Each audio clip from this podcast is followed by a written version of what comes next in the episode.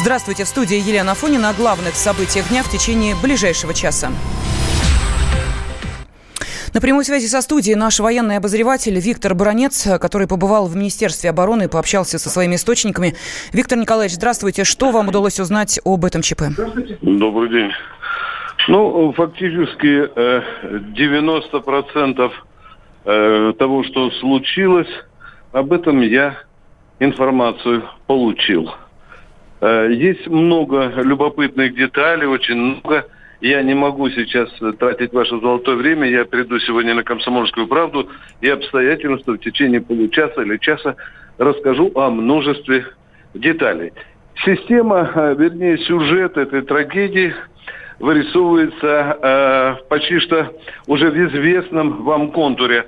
Значит, э, учебно-боевую задачу исследовательскую корабль подводный э, проводил э, в Баренцевом море Э, глубина была где-то порядка 300-350 метров. Э, взрыв произошел в так называемой аккумуляторной яме. Ну, это, в общем-то, актуальная болячка всех подводных кораблей, которые обладают э, такой системой питания.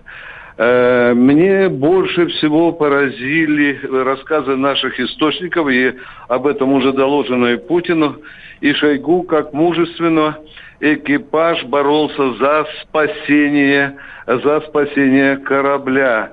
Э, там э, были люди, которых э, тело обгорело чуть ли уже на 30 на 40 процентов. Тем не менее, тем не менее, эти люди спасали своих сослуживцев, вытаскивали их из пламени и сделали все возможное, чтобы спасти хотя бы тот остаток экипажа, Э, который оказался э, на э, поверхности.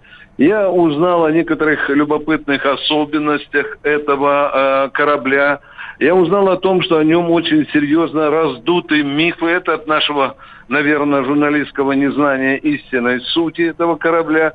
Что он собой представляет? Он действительно предназначен прежде всего для исследования дна, э, для исследования у э, течений, образования, каких-то новых образований, потому что подводное течение в одном месте море или океан углубляет, в другом они там э, образуют так называемую банку. Все это крайне жизненно важно для наших для наших подводников. В общем-то, это работа, их благородная работа этих Э, э, этого экипажа, она рассчитана на том, чтобы обезопасить от неожиданностей э, все наши подлодки, которые ходят в, в том или ином районе Мирового океана. Рассказывать очень много. Я переполнен впечатлениями. Сейчас немножко отдышусь и буду все это выстраивать в такой нормальный лад. Спасибо. На связи с нашей студией был военный обозреватель «Комсомольской правды» Виктор Буранец. Радио «Комсомольская правда».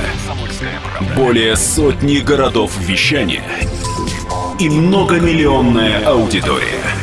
Екатеринбург 92 и 3 FM. Эм. Кемерово 89 и 8 FM. Эм. Владивосток 90 и 4 FM. Эм. Москва 97 и 2 FM. Слушаем всей страной.